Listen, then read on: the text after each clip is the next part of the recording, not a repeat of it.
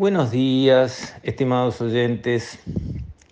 Quisiera dedicar este audio a un tema de lo más importante que hay, pero que suena raro, y me refiero a la felicidad. Y para estribar voy a utilizar el libro de Andrés Oppenheimer, el último, que se titula Cómo salir del pozo.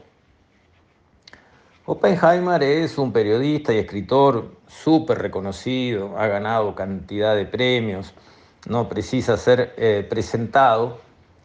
Y en este libro planteó la idea de la situación en que está la humanidad. El crecimiento económico ha sido sostenido en todas partes. El nivel de riqueza de las sociedades ha crecido enormemente en algunas más que otras, pero ha crecido un disparate. Los pobres de hoy serían la envidia de los pobres del ayer. Y los ricos de hoy alcanzan niveles que ni los más grandes emperadores o, o reyes del pasado alcanzaron. Y aún así, aún en sociedades que han crecido bien, que han generado riqueza, que tienen buen nivel de empleo, que están estables, que van reduciendo la pobreza y que ya la tienen en niveles muy bajos comparado con la historia de la humanidad, donde hace 100, 150 años el 80 o 90% de las sociedades estaban en la pobreza. Y hoy en día estamos contando a ver si es el 8 o es el 10 o es el 12 o es el 6 o sea, los cambios han sido dramáticos y aún así los indicadores de felicidad que se han empezado a usar indican que la gente no avanza hacia una mayor felicidad, sino que parece que estuviera sucediendo lo contrario. La gente va viviendo mejor materialmente y se va sintiendo más infeliz, lo que es una gran paradoja, porque siempre se pensó, se creyó que mejorándole las condiciones materiales a las personas, el hecho de que puedan vivir mejor, les iba a brindar más felicidad. Y no está resultando así.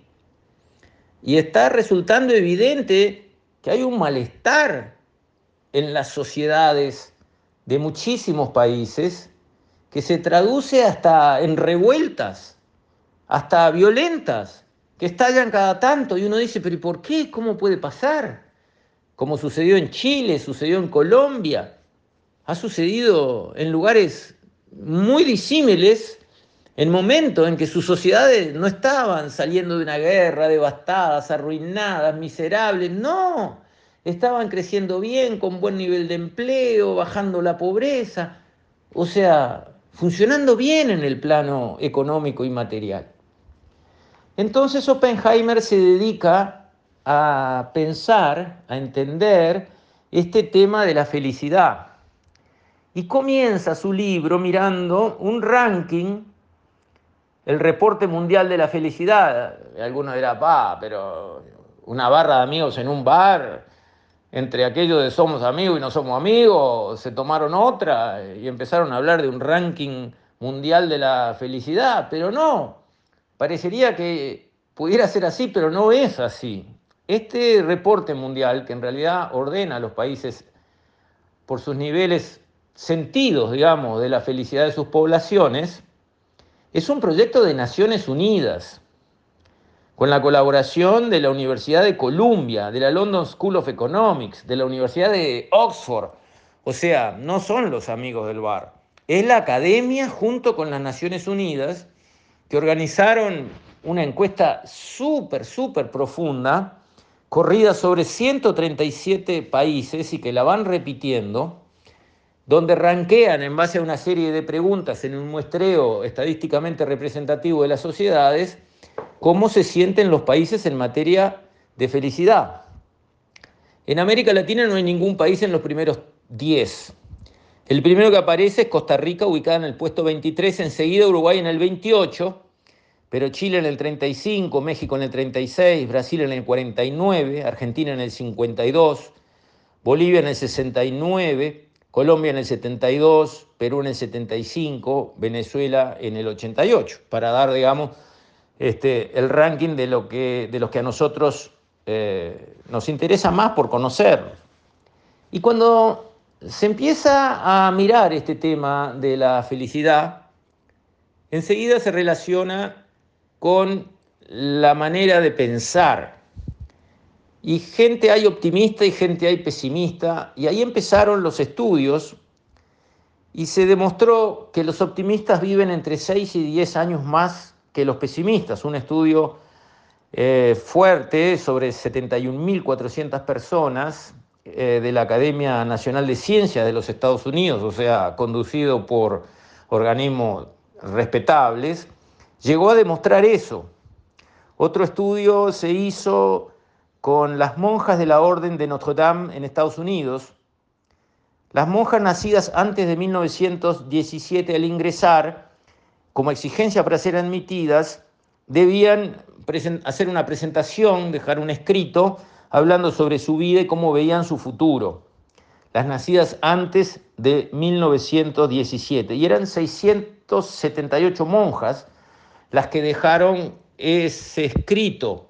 Y clasificando ese escrito entre las que tenían una visión optimista y positiva, alegre de la vida, y las que por el contrario veían eh, todo en un tono gris, oscuro, eh, tóxico, eh, digamos, preocupante, separando en esas dos grandes categorías, eh, se pusieron a medir eh, quienes habían conseguido eh, llegar vivas a los 94 años y las optimistas ganaban por paliza. con ese caso, digamos que también lo estudiaron muy bien. Y sigue el libro de Oppenheimer, sigue desarrollando la idea y estudiando y empiezan a aparecer cursos en universidades de punta sobre felicidad, sobre gestor de la felicidad, para escuelas, para empresas. Está arrancando un máster en felicidad, vendrá pronto un PhD. Yo diría, pero ¿y, ¿y, quién va a contratar un máster en felicidad? ¿Cómo? Es de, los, de las especializaciones que tienen más demanda. Porque las empresas cada vez empiezan a contratar eh, expertos en cómo conseguir que sus empleados estén mejor, se sientan más felices en sus trabajos y en sus vidas. ¿Por qué? ¿Por filantropía? No, porque empleados más felices rinden más, rinden mejor, son más creativos, ayudan mejor a su empresa, eh, le dan mejor retorno por el dinero que cobran por sus salarios. Entonces, todo eso a uno lo tiene que hacer pensar, porque están empezando a enseñar este tema de la felicidad en las escuelas en muchos países. ¿Cómo? A través de historias. Porque a los niños les empiezan a contar historias de chiquitos, historias que muestran cómo hay que saber tolerar el fracaso, que es una de las patas que se precisa para avanzar hacia la felicidad. Fracasos tenemos todos, muchos, a lo largo de nuestra vida y en todos los planos. Cómo nos pega el fracaso hace toda la diferencia. Y aprender a llevar bien un fracaso, verle el lado positivo de la enseñanza que deja, cambia la perspectiva. Entonces a los niños les cuentan, por ejemplo, la historia de Tomás Alba Edison, el que inventó la bombita de la lamparita de luz un gran inventor, un creativo despegado. Tuvo 1093 inventos a lo largo de su vida. Fracasó en más de mil, pero inventó la lamparita de luz. Eh, otro caso que ellos cuentan es la historia de Michael Jordan, el más grande jugador de básquetbol de todos los tiempos, despegado, una bestia. Ese hombre, cómo jugaba al básquetbol. Ganó todo, todo lo que había, rompió todos los récords, no, no, hay, no hay contra qué comparar. Está fuera de toda comparación. Pero él mismo lo dice, erró más de 9.000 tiros al aro, de esos que se cobran de penal, que es una pelota quieta, es como tirar un penal sin golero para un basquetbolista. 300 eh, partidos perdió, Este, 26 veces le dieron para que tirara el tiro decisivo en el último segundo del partido, que si lo invocaba ganaban y si lo erraba perdía y lo erró. Este, y así sucesivamente, su, su récord de fracaso es impresionante también. Aunque, digamos, eh, sus éxitos son eh, abrumadores. Y también está la historia de, de una niña este, que se llama Helen Keller, que se sobrepuso a la ceguera, a la sordera, para aprender a comunicarse y a estudiar, y cuya biografía, que se llama La historia de mi vida, publicada en 1903, eh, asombró al mundo, según cita Oppenheimer eh, acá en su libro. Y todo esto va conduciendo hacia un concepto nuevo, y es que el éxito no conduce a la felicidad, como uno tiende a pensar. Entonces se desloma, se mata por conseguir éxito, por subir en la carrera, por conseguir mejores ingresos, por conseguir esto, por lograr aquello, y, y deja todo para atrás para alcanzar el éxito, porque piensa que allí, atrás del éxito, llega la felicidad. Y resulta en lo que este libro está descubriendo y planteando, y realmente hace pensar, que es al revés. La felicidad conduce al éxito y no el éxito conduce a la felicidad. Las personas felices, optimistas, que ven la vida de lindos colores, que avanzan con ganas, que están alegres, esas tienen éxito. En cambio, los que persiguen el éxito a cualquier costo no son felices, ni cuando lo consiguen. Un tema interesantísimo, riquísimo, que hay que poner arriba de la mesa ya mismo, desde nuestro Ministerio de Cultura, nuestra ANEP, nuestras universidades, pero también en nuestras empresas, en nuestros centros de investigación. Y por qué no en la policía, que tenemos unas tasas de suicidio que son imperdonables. ¿Qué quiere decir? Que algo no está funcionando bien ahí.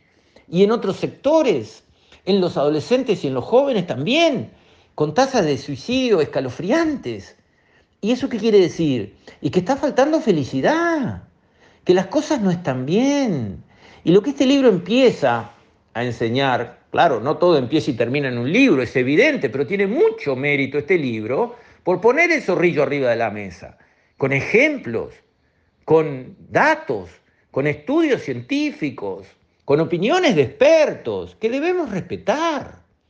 Está diciendo este libro que hay que trabajar en esto, que la felicidad se puede aprender, se puede enseñar, se puede practicar, se puede incrementar en una fuerza policial o en una empresa o en una universidad o en una escuela.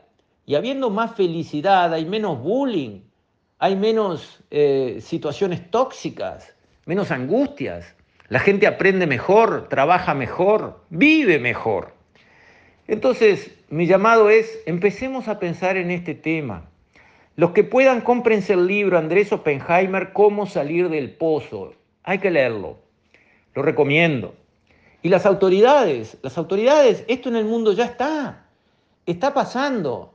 En Bután, por ejemplo, están empezando a medir en vez del Producto Bruto Interno, un producto relacionado con la felicidad de la población, que para ellos es mucho más importante que el PBI que sube, baja porque hubo una sequía o porque, o porque pegó no sé qué efecto y lo subió. No, por ahí no van los tiros.